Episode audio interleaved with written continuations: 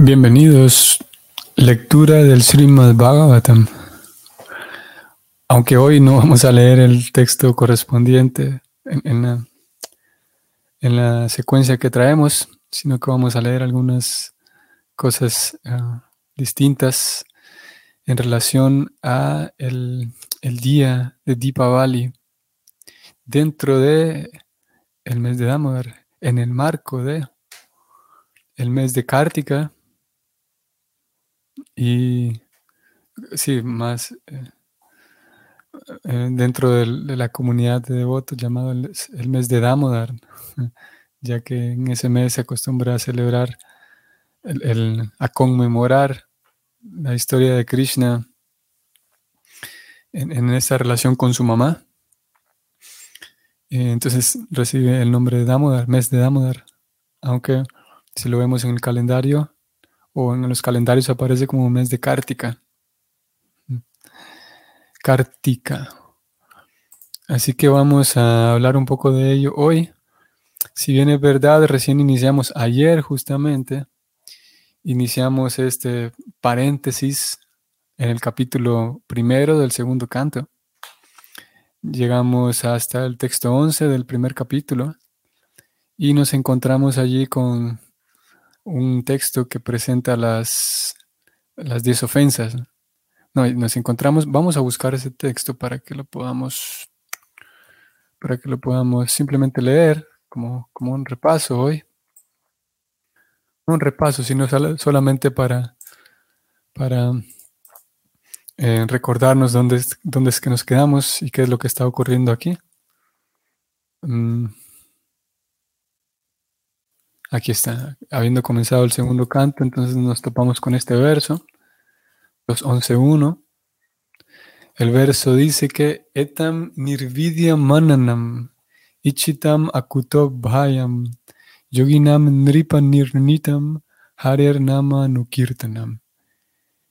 Y en el verso, entonces Sukadeva Goswami dice que, oh rey, el canto constante del santo nombre del Señor siguiendo el sendero de las grandes autoridades, es la manera libre de dudas y de temor en que todos pueden lograr el éxito.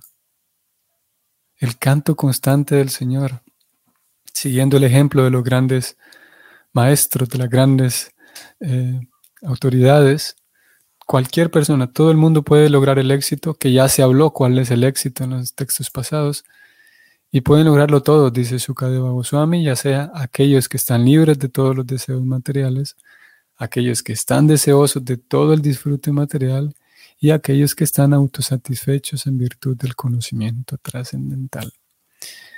Con ese verso nos topamos entonces, un verso importante en este capítulo primero, ya que de manera explícita recomienda el canto constante del santo nombre del Señor. Y Prabhupada vimos entonces, presenta la lista de 10 ofensas en este texto, en su comentario. Ayer justamente nos detuvimos para leerla y reflexionar algo sobre la primera ofensa y planeamos hacer lo mismo con las próximas nueve también. Sin embargo, hoy, que tenemos fecha corriente de 24, 24 de octubre, hoy vamos a si bien es verdad, ya el tema de las diez ofensas era un paréntesis dentro del capítulo, vamos a hacer todavía aquí nuevamente un segundo paréntesis para, de momento, nada más por hoy. Vamos a dedicar un, tiempo a hablar acerca de Damodar, ya que hoy es el día de Deepavali el día Diwali. Vamos a leer un par de cosillas que Prabhupada escribe en relación a este día en particular. Y sí, por esa razón hemos decidido hablar del tema. Y justamente mañana, vamos a ver si lo tengo aquí a mano, no. Mañana también es, las, es un mes, en realidad un mes bastante eh, poblado de festivales. El día de mañana se celebra la conmemoración de Krishna levantando el monte de Govardhana. Pero hoy entonces, eh, vamos a ir aquí al, esto lo vamos a encontrar en el, en el canto décimo. Vamos a leer algo del canto décimo del Srimad Bhagavatam y vamos a leer algo también del libro de Krishna. Eh, Prabhupada hace dos pequeñas referencias a este día y vinculado con lo que hemos venido leyendo, el canto y la escucha de las actividades de Dios, las actividades de Krishna, genialmente y de manera tan bella y tan fantástica. El Bhakti nos presenta una descripción tan, por un lado, tan milimétrica, tan detallada de Dios, no solamente de Dios, sino de Krishna. No solamente que el Bhakti nos dice, eh, a esto se dedica Dios, a crear seres humanos, a crear universos, sino que va más allá y presenta una, un aspecto eh, bastante íntimo de Dios. Y así en un sentido ontológico, podemos decir que, que Krishna es, eh, como lo trata, la forma en la que lo presenta el Bhakti es la suprema personalidad de Dios.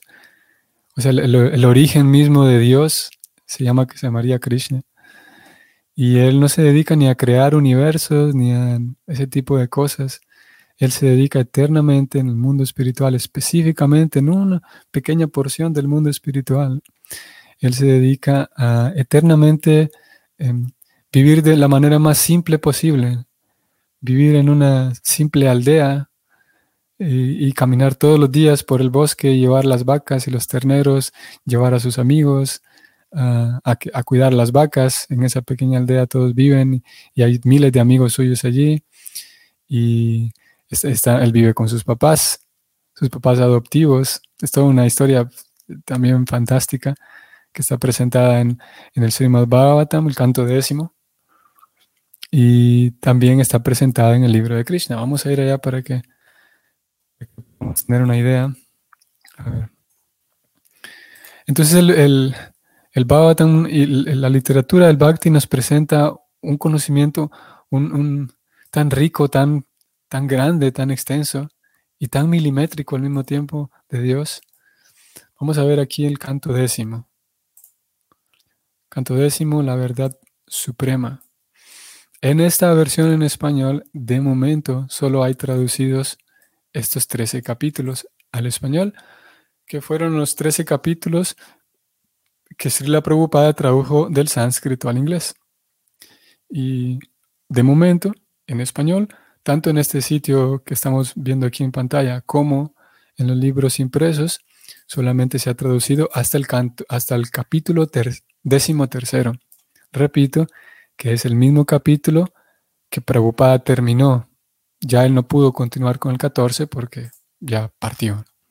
Sin embargo, quienes están observando aquí la pantalla, vamos a ir a la, la versión en inglés y nos damos cuenta que sí, aquí tenemos el capítulo treceavo Vamos a ver, sí. Pero después del capítulo 13, el libro continúa y se extiende hasta 90 capítulos. Es el canto, el décimo canto, es el canto más extenso del Srimad Bhagavatam. Y qué, qué sorpresa, el, canto décimo, en esos 90 capítulos presenta eh, una cantidad tan grande de historias de Krishna ahí se presenta, el único protagonista aquí en todos estos cantos es Krishna, desde su nacimiento, por qué razón él se crió con Nanda Maharaj, por qué, por qué razón él se crió en un lugar diferente donde nació, por qué razón nació de unos padres pero fue criado por otros. No solamente las razones, sino toda la historia se presenta aquí.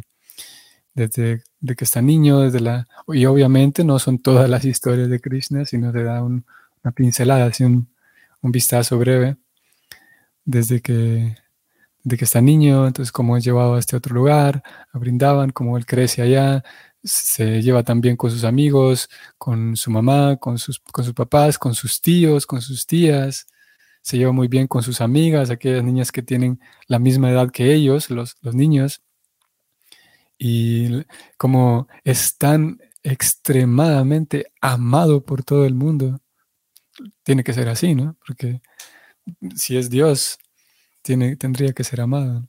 Y en ese brindaban, en ese lugar llamado brindaban, es donde se lleva a cabo la realidad eternamente eh, eh, bienaventurada, eternamente todo lo que ocurre todos los días, a cada momento, es una como lo vamos a leer también hoy, vamos a leer la canción de Damodar hoy. Eternamente todos están, a cada paso que dan, están sumergidos en lagos de éxtasis, así lo, describe la canción de Damodar, ya que Krishna, si en ese lugar, aparte de ser el centro de ese lugar, centro de Brindavana, él se encarga de que con cada una de las personas que viven allí, que no son pocas, con cada una de esas personas tiene una, una, un relacionamiento particular y él se encarga de brindarle placer a cada uno de ellos de manera distinta. Él se trata diferente con sus amigos, trata diferente con sus amigas, trata diferente con sus tías, con sus tíos, con sus propios padres, trata diferente con las vacas, con los árboles, en fin, con cada, cada uno de los seres vivos que viven en el mundo espiritual, específicamente en Vaikuntha, en Brindavan, perdón, Krishna tiene un relacionamiento muy particular. Y como ustedes sabrán, de acuerdo con las escrituras, todo Brindavan es, está lleno de seres vivos, desde una hojita de, de pasto hasta árboles, piedras, los mismos ríos, cada uno de los entes que, moran en Brindavan, todos ellos tienen conciencia. Las piedras, las flores, las hojas, los árboles, las nubes, la lluvia, los ríos, toda la variedad de animales, las abejas, los, los, pavos, las vacas y los terneros, todo tipo de, de, aves también, de pericos, de palomas, todo tipo de, de animales, tiene plena conciencia y tiene una relación directa con Krishna. Y en ese brindaban entonces, eh, en el cual, de acuerdo con como, conforme lo presenta la teología en el Bhakti, es en ese lugar en donde vive la suprema personalidad de Dios en su forma más em, eh, íntima, digamos, más, mm, sí, más, sí, más íntima, y después de eso hay muchas otras manifestaciones del mundo espiritual también, en donde Dios es eh, em, em, adorado con reverencia, con, muchos protocolos, ¿sí? Con, reverencia y majestuosidad. También hay esa porción, esas secciones en el mundo espiritual, pero este sitio llamado Brindavan es el más, por ser el más confidencial, el más íntimo, es el que mayor placer da a la suprema personalidad de Dios de acuerdo con, las escrituras. Y por ser el lugar en donde más placer recibe la suprema personalidad de Dios, es el lugar en donde más placer reciben aquellos que lo acompañan a Él. y como dije, entonces aquí el Srimad Bhagavatam en 90 capítulos, el décimo canto, se presenta toda una, lista de pasatiempos, de historias eh, en relación al Señor Krishna. Y, cada una de ellas, todas, todas estas historias, tanto son, son atractivas, tanto son pasatiempos, uno está como un observador ahí, observando cómo Krishna juega con todos ellos, bromea y, y se ríe, etcétera, cómo los salva a cada momento de una serie de peligros que ocurren allí. Y todo es organizado por la energía interna de Krishna. Y todos estos capítulos, al mismo tiempo que van presentando esas historias, nos van llevando al mismo tiempo en una profundización teológica, en una profundización filosófica también. Por lo tanto, no es agradable, todas estas historias no son agradables simplemente porque se escucha bonito, simplemente porque es un niño que, que es agradable y todo el mundo lo quiere. No es por eso, sino, ah, como dije, preocupada principalmente va acompañando al lector de tal forma que la la comprensión teológica va madurando también. Y en la medida en la que hay comprensión teológica, entonces se aprecia mejor la comprensión eh, eh, histórica, digamos, las historias y los relacionamientos. Entonces hoy, en el, día de hoy, de acuerdo con el calendario lunar, es la o calendario védico más concretamente, es la celebración del Dipa Valley el Dipa, o, la, ofrenda de las luces, podemos decir, el día de las, lamparitas, ya que Dipa son las pequeñas lamparitas o una lámpara.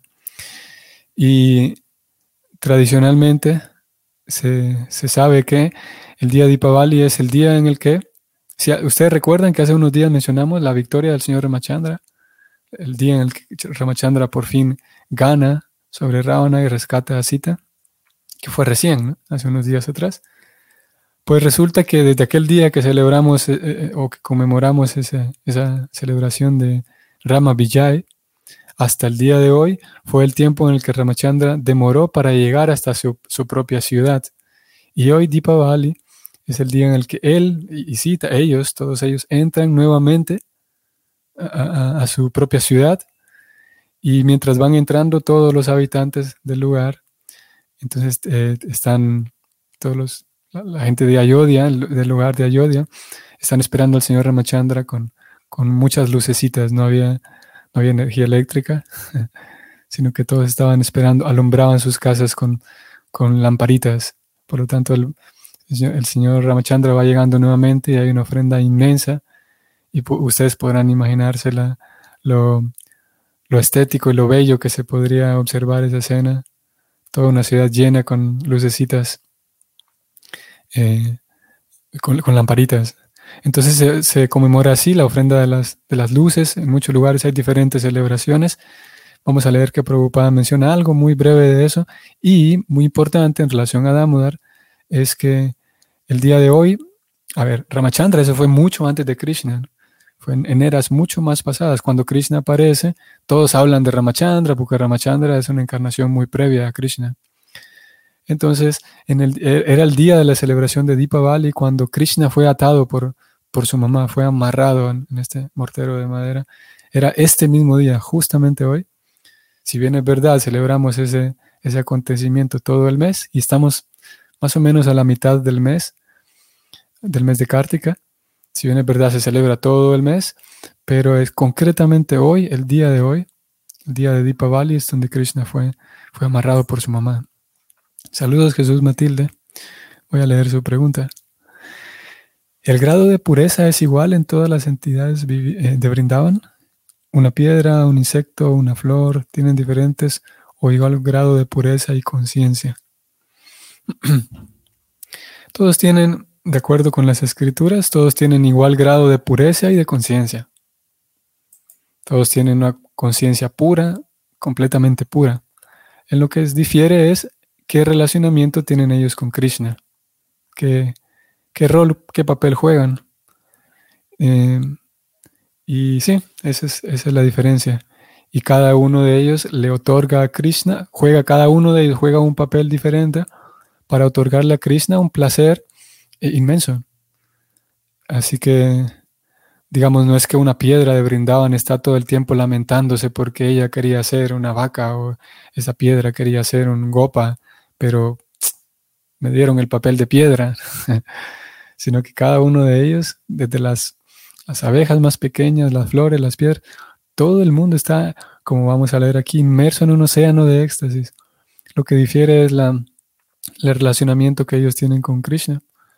Y, por ese relacionamiento, entonces a veces, eh, bueno, las escrituras dicen que su propia, eh, su raza como lo define, su propia melosidad, su relacionamiento, a veces se vuelve un poco más dulce por, por la relación que tienen con Krishna.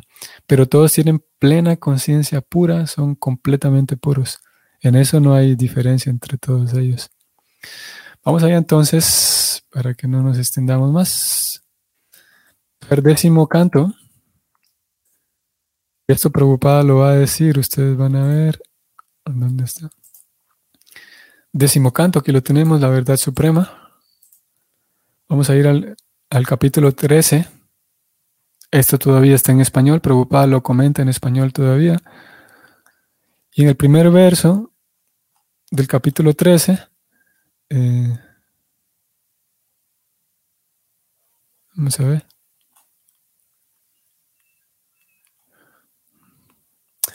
Creo que me fui muy adelante. Sí, perdón, el capítulo 9. Capítulo 9 del canto décimo. Eh, se titula así, vean, en este capítulo es en donde se, va a presentar esa historia, la historia que celebramos este mes. Madre Yashoda ata al Señor Krishna. Aquí Prabhupada da una breve introducción y ustedes podrían leer todo este capítulo y ver los comentarios que Prabhupada va dando. Y en el primero de los versos, entonces él dice lo siguiente, vamos a leer este, estos primeros dos versos. Sri Sukadeva Goswami continuó. Un día, al ver que todas las sirvientas estaban ocupadas en otras tareas domésticas, Madre Yashoda se puso a batir el yogur ella misma. Mientras lo hacía, recordaba las actividades infantiles de Krishna y disfrutaba cantando acerca de todas esas actividades con canciones que ella misma componía. Vean qué bonito. Con canciones que ella misma componía, así de simple, tan, tan, tan libre de protocolos y de normas y reglas, que ella misma componía esas canciones no por rebeldía, no porque dijera que aquellas canciones no sirven, sino por simple amor espontáneo, completamente puro. Y vean lo que dice Prabhupada, esto es lo que vinimos a buscar concretamente, dice el significado. Srila Jiva Goswami, perdón, Srila Visvanatha Chakravarti Thakura, citando el Vaishnava Tosani de Srila Sanatan Goswami, dice que el episodio en que Krishna rompe la vasija de yogur y es atado por Madre Yasoda, tuvo lugar en el día de Deepavali, Deepa Malika, o sea, el día de hoy. En la India, en la India actual, este festival suele celebrarse todavía con gran pompa en el mes de Kartika, con fuegos artificiales y luces, especialmente en Bombay. Así que como dijimos, hoy es concretamente el día en el que Krishna termina siendo amarrado. Y vean que también este dato no deja de ser relevante. Y si preocupada aquí habla de vasija de yogur. Eh, por allá en otro lugar se habla de vasijas de mantequilla. Yo personalmente prefiero comer yogur que mantequilla. Eh, ah, bueno, en la misma traducción de la canción vamos a ver que se habla de mantequilla. Bueno, aquí preocupada al menos dice yogur. Eh, y vamos a ver entonces ahora en el capítulo 71 del, del libro de Krishna, Prabhupada va a decir lo siguiente.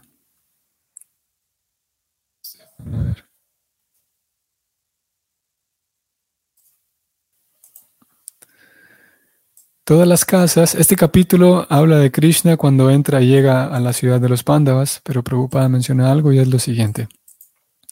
Todas las casas estaban iluminadas por cientos y miles de lámparas colocadas en diferentes rincones de las cornisas, paredes, columnas, bases y arquitraves.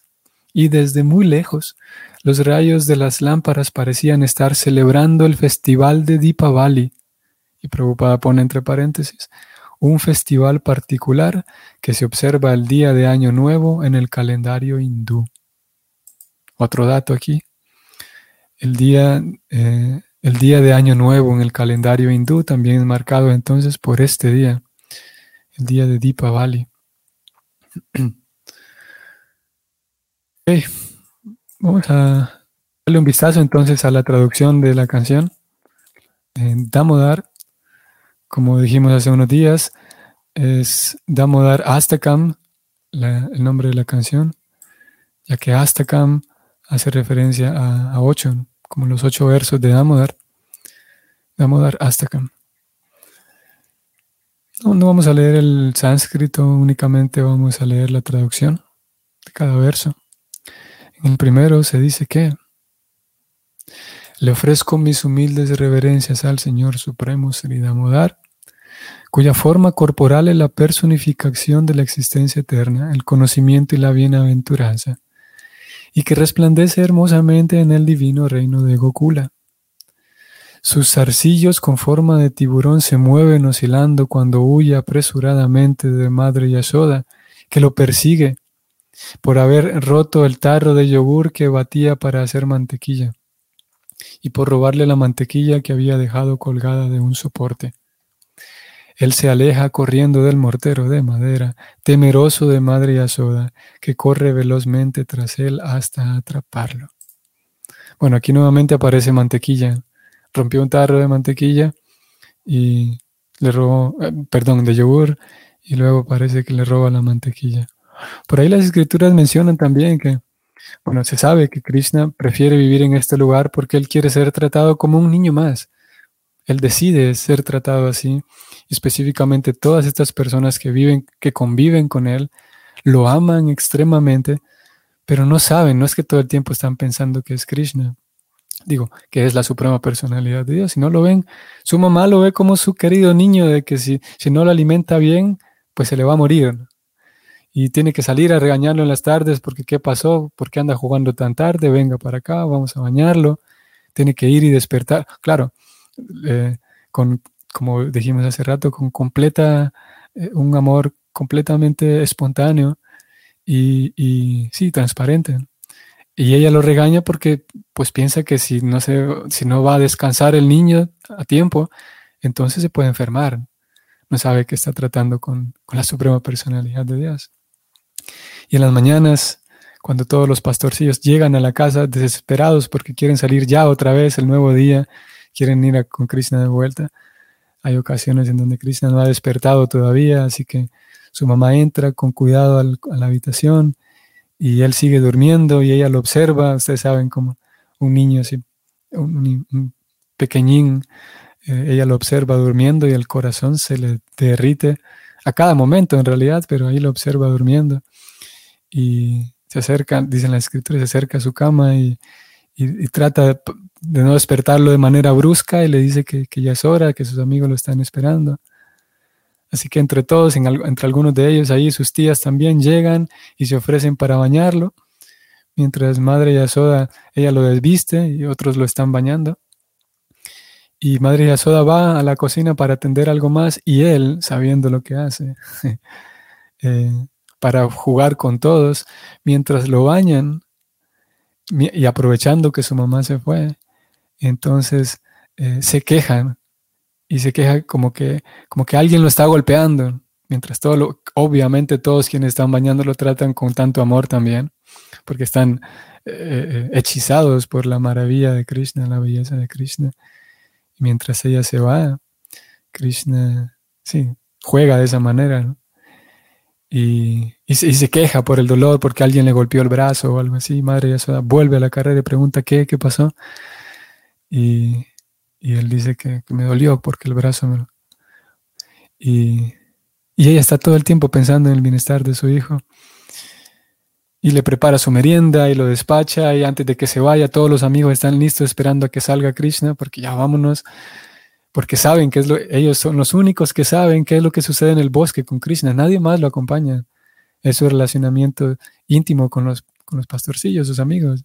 Nadie más lo acompaña, ni siquiera los niños que son demasiado pequeños para ir, se quedan llorando porque todo el día Krishna se va. Ni siquiera sus tías, sus mamás, sus papás, ni siquiera sus amigas, nadie sabe qué es lo que ocurre ya y ocurren una infinidad de aventuras en el bosque. Su mamá entonces le prepara la merienda. Bueno, claro, primero desayunan. Y también se describe en las escrituras que a veces Krishna eh, están sentados en la mesa o sentados donde se sienten y están comiendo. Y Madre Yasoda trae algún dulce en particular, algo preparado con mucha devoción, con, mucha atención. Y Krishna pone una cara, en ocasiones, de acuerdo con cómo se describe, hace un gesto y pone una cara como si hubiera probado una, preparación de lo más horrible en su vida, como si hubieran traído algo que estuviera descompuesto. Y todos los, los gopas, sus amigos, se echan a reír porque saben que él está bromeando. Quien preparó la ofrenda se queda preocupada porque no sabe si realmente la ofrenda estuvo mal o si realmente estuvo bien. Y en fin, Madre Yasoda entonces despide a Krishna en la mañana y le dice que se porte bien, le pide a los demás que son un poquito mayores que él que lo cuiden, por favor, que, que fijen bien, se fijen bien si no se sube a un árbol muy grande, que miren bien por dónde pasan para que no haya muchas piedras, a tal punto que Krishna termina avergonzado porque su mamá demasiado lo cuida frente a sus amigos. Ella no sabe que allá en el bosque él es el héroe de todos. Ella no sabe que allá en, el bosque él es el quien los salva a todos. Y claro, todos lo, quieren, lo rodean porque él es el salvador de todos, los pastorcillos, sus amigos. Pero antes de irse, después del desayuno, ella no lo deja ir. Claro, ella no lo deja ir porque todo el día va a estar fuera. Y ella no va a tener otra cosa en que pensar más que en su querido Krishna que está en el bosque. Y cualquier cosa le puede pasar en el bosque, según su mamá. Pueden haber animales feroces, se puede tropezar con las piedras, se puede caer de algún árbol, tanto que juegan estos niños se puede romper una pierna, un brazo, infinidad de cosas que le pueden pasar. Y ella pasa todo el día eh, eh, pensando en Krishna, pensando en su niño. Y a la tarde, y no solamente ella, todos, todas sus tías, todas las amigas y las hermanas de ella, todas sus tías, todo el mundo está pensando durante el día en qué pasará con Krishna, dónde estará. Mientras él está con los pastorcillos eh, haciendo sus cosas allá. Se escribe que en, tanto ocurre, es tan variada cada una de las actividades a diario, eternamente con los pastorcillos, que ellos todas las tardes entonces regresan cada quien a su casa, ellos ahora tristes porque van a tener que pasar la noche en sus casas, pero lo que sucede durante la noche es que cada uno de ellos viene a su casa a hacer un kirtan. Y, imagínense qué calidad de kirtan, que ellos lo que vienen a hacer es a contarle a su familia qué fue lo que ocurrió durante el día y hablar durante horas y horas de Krishna y Krishna hizo esto y lo otro y tal y tal. Es algo espontáneo porque Krishna está allí y cada día hay cosas nuevas que contar. Y el niño, cada uno de ellos se va a dormir con aquella emoción de que el próximo día llegue rápido para que tenga que salir nuevamente con Krishna. Y así eternamente. Y Krishna se encarga, conjunto con Balaram, de entretener a sus amigos en, el bosque mientras salen, de tocar su flauta. E, en el bosque arman diferentes, una cantidad inmensa de, competencias musicales, competencias artísticas, competencias eh, atléticas, cualquier, ustedes pueden imaginarse, si estamos hablando de Dios, que es infinito en todo, tiene que ser infinito en creatividad también. Así que infinitamente hay diferentes competencias y juegos y cualquier cantidad de cosas con los gopas. Y ellos vuelven todas las tardes para Krishna, para, no para descansar, porque Krishna regresa y, bueno, continúa con sus mamás, con, sus, sus papás, más hacia la tarde, más hacia la tarde y la noche se encuentra con sus amigas. Y en fin, todos tienen una relación cercana con Krishna. Y en esta canción de Damodar, como vimos aquí, a tal punto de que su mamá termina amarrándolo. Y, y lo, amarra para que ya no ande haciendo travesuras. Ella quiere tenerlo ahí cerca para que no ande para allá porque algo le puede suceder. Y, pero antes de terminar amarrado, él eh, escapa, intenta escapar. De acuerdo con las escrituras, no es que Krishna actúa, sino realmente ese temor, como acabamos de leer aquí, sí es experimentado, porque él, quiere experimentar ese temor de verdad. No es que está llorando de mentiras, vamos a decir así, solamente para como actuar, sino realmente ese, ese temor expresado por él y experimentado por él es un temor eh, real, pero no un temor eh, ordinario, como en nuestro caso, un temor al cual estamos acostumbrados, sino algo que es motivado, un temor que nace del amor puro de su mamá. Veamos los demás versos. El segundo dice, viendo el palo de matir en las manos de su mamá, llora y frota sus ojos una y otra vez con sus manos de loto. Su mirada refleja mucho temor y el collar de perlas que rodea su cuello, semejante a una caracola marcada con tres líneas, tiembla por la agitada respiración producida por su llanto. Está llorando de verdad. Al Señor Supremo Sri Damodar, cuya cintura no es atada con cuerdas, sino con el amor puro de Madre Yasoda, le ofrezco mis humildes reverencias. El amor puro de Madre Yasoda. El texto número 3 dice lo siguiente, con estos pasatiempos infantiles, como dijimos hace rato, él sumerge a los habitantes de Gokula en lagos de éxtasis y revela a los devotos que están absortos en el conocimiento de su majestad y opulencia supremas, que sólo aquellos cuyo amor puro está lleno de familiaridad, libre de toda concepción de temor y reverencia, pueden conquistarlo. De nuevo, cientos y cientos de veces le ofrezco con gran amor mis reverencias al Señor Damodar. Es importante aquí recordar que Este verso en particular dice que solamente pueden conquistarlo a Krishna aquellos que están libres de, reverencia y temor. Y Prabhupada entonces se encargó de que presentarnos toda esta teología, toda esta filosofía, para por un lado que, posemos nuestra atención en ese Krishna del cual estamos leyendo, pero que al mismo tiempo recordemos que el, el método, que no olvidemos el método también. Y el método consiste en pasar por, un, por una serie de regulaciones, por una serie de normas, porque podríamos decir, bueno, entonces yo para qué necesito normas, voy a ser espontáneo con Krishna. Y lo cierto es que para poder llegar a un nivel de espontaneidad, para limpiar suficientemente el corazón, hay que observar todas estas normas. Hay que observar todos estos parámetros conocidos como Vaidhi Bhakti. Específicamente es un bhakti, el nuestro, que es llamado Vaidhi Bhakti, o sea, un bhakti en el cual el, devoto sigue ciertas normas. Y si deja de seguir las normas, entonces se acaba su bhakti.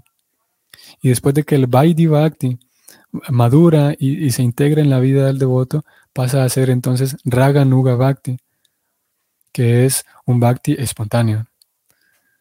Pero Prabhupada entonces se intentó hacer ambas cosas, presentarnos esta, esta perspectiva, presentarnos a Krishna como es este niño y al mismo tiempo que no olvidemos que para llegar a eso hace falta limpiar el corazón y pasar, como dijimos, por este Vaidhi Bhakti, el Vaidhi que sí contiene normas, que sí contiene reglas, pero que apunta a hacer un amor espontáneo. El texto 4 dice así, oh Señor, aun cuando tú eres capaz de otorgar todo tipo de bendiciones, yo no te pido el don de la liberación impersonal, ni la liberación suprema de una vida eterna en Vaikunta, ni cualquier otro beneficio que se pueda conseguir practicando los nueve procesos del Bhakti. ¿Para qué te voy a pedir algo si ejecutando Bhakti obtengo muchas cosas? Oh Señor, simplemente deseo que tu forma de Balagopala en Brindavan, este niño, se manifieste siempre en mi corazón. ¿De qué me sirve cualquier otra bendición? Pido siempre recordarte en mi corazón, dice aquí la oración. Que tú, en esa forma puedes manifestarte en mi corazón. El, o sea, el hecho de que yo te pueda recordar es porque tú decides manifestarte en mi corazón, en mi memoria. No es que yo logro capturar a Krishna con mis recuerdos y con mi memoria, sino Krishna deja, Krishna decide entrar en mi corazón para que yo lo pueda recordar. 5. Oh Señor, tu cara de loto rodeada de mechones y bucles de tus negros cabellos, enrojecidos y suaves, es besada una y otra vez por Madre Yasoda, y tus labios tienen el rojo de la fruta bimba, un rojo así particular, no, no encendidísimo, sino un rojo más casi rosado. Que esta hermosa visión de tu rostro de loto se manifieste siempre en mi corazón. ¿Para qué otros miles y miles de bendiciones? Muy similar estas dos, cuatro y cinco. Muy similar. Oh Señor Supremo, ofrezco reverencias a ti, Damodar, oh Ananta, oh Vishnu, oh Señor, complácete conmigo. Posando tu misericordiosa mirada sobre mí, libera a este pobre tonto ignorante, inmerso en un océano mundano de lamentaciones, y hazte visible ante mis ojos.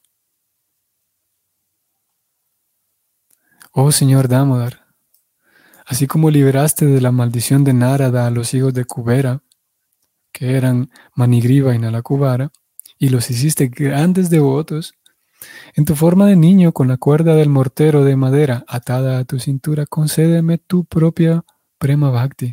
Concédemelo a mí también. Este es mi único anhelo, ya que no deseo ningún otro tipo de liberación. Concédeme tu prema bhakti, Krishna. Vimos aquí que la enseñanza, una de las enseñanzas es que yo no voy a, yo no mismo no puedo simplemente memorizar todo y volverme experto en esto, sino que es por la gracia de Krishna que yo puedo ejecutar o yo podría ejecutar un bhakti puro. Esto no es como una, no es una, como diríamos, una carrera o una, una profesión ordinaria en la cual uno se puede volver experto. Es necesario que uno ponga toda su atención, toda su energía pero uno puede volverse experto en el bhakti únicamente porque Krishna me otorga esa gracia. Krishna me otorga a mí su propio prema bhakti para yo poder ofrecerlo con, devoción pura. Y finalmente, oh Señor Damodar, en primer lugar ofrezco mis reverencias a la brillante cuerda efulgente que ata tu vientre, tu cintura. Esa brillante cuerda dijimos que es el amor puro. Seguidamente ofrezco mis reverencias a tu cintura, que es la morada del universo entero. Me postro humildemente ante tu bien amada Srimati Radharani y ofrezco todas mis reverencias a ti, Señor Supremo que manifiestas pasatiempos ilimitados. Taran.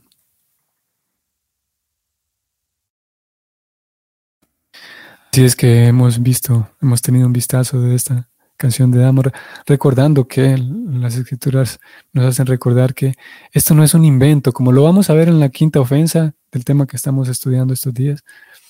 No es un invento, no es una exageración.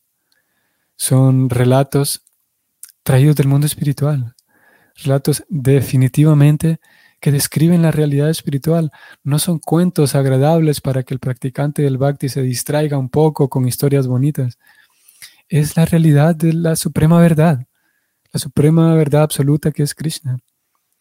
Y el mantenerse en contacto con esas historias, mantenerse en contacto con Krishna a través del kirtan, purifica el corazón y basta con hacer el esfuerzo y, hacer el, llevar a cabo el laboratorio. No es un asunto de, de invenciones, no es una exageración que vamos a escribirle para que se escuche así estético y bonita esta poesía, vamos a escribir estas, estas historias y vamos a inventarnos un personaje que es la mamá de Krishna y vamos a inventarnos otro personaje que es, no, todo eso no, no existe aquí. E, e, estamos hablando de una tradición que es, está poblada por generaciones y generaciones de sabios, de santos, que no perdían su tiempo con personajes eh, ficticios, Estamos hablando de la realidad, de lo que ocurre en el mundo espiritual. Lamentablemente, y el desafío es ese, que nosotros hemos vivido durante tanto tiempo en este lugar, que cuesta trabajo, a veces hasta cuesta trabajo realmente creer que estamos recibiendo información del mundo espiritual. Pudiera parecer como otra experiencia más de las que ya hemos tenido miles durante vidas y vidas, otra experiencia más de alguien que simplemente se inventa algo para engañarnos. Pero aquí no estamos hablando de algo inventado. Es la descripción de la suprema personalidad de Dios. Es ahí donde pertenecemos, al mundo espiritual. Y Krishna se encarga de que esta información nos llegue para invitarnos. En realidad es una invitación. Todo el libro, el Bhagavatam, es una, es una tarjetita de invitación a volver a casa, junto con las instrucciones para regresar a casa y vivir, recobrar nuestra verdadera vida, nuestra vida eterna. Ok. Entonces, estimados Vaishnavas, vamos a detenernos aquí. Que tengan una bonita semana y hasta mañana. Hare Krishna.